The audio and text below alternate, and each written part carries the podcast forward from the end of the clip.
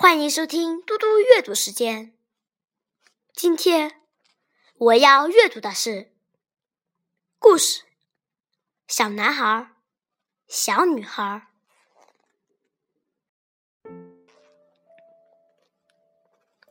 小男孩、小女孩，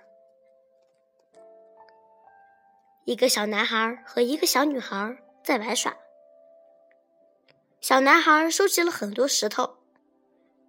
小女孩有很多糖果，小男孩想用石头与小女孩的糖果做交换，小女孩同意了。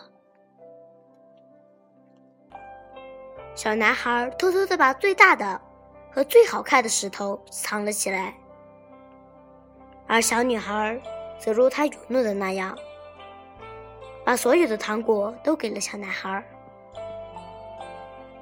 那天晚上，小女孩睡得很香，而小男孩却彻夜难眠。他始终在想：小女孩是不是和他一样，悄悄藏起了更好的糖果没有给他？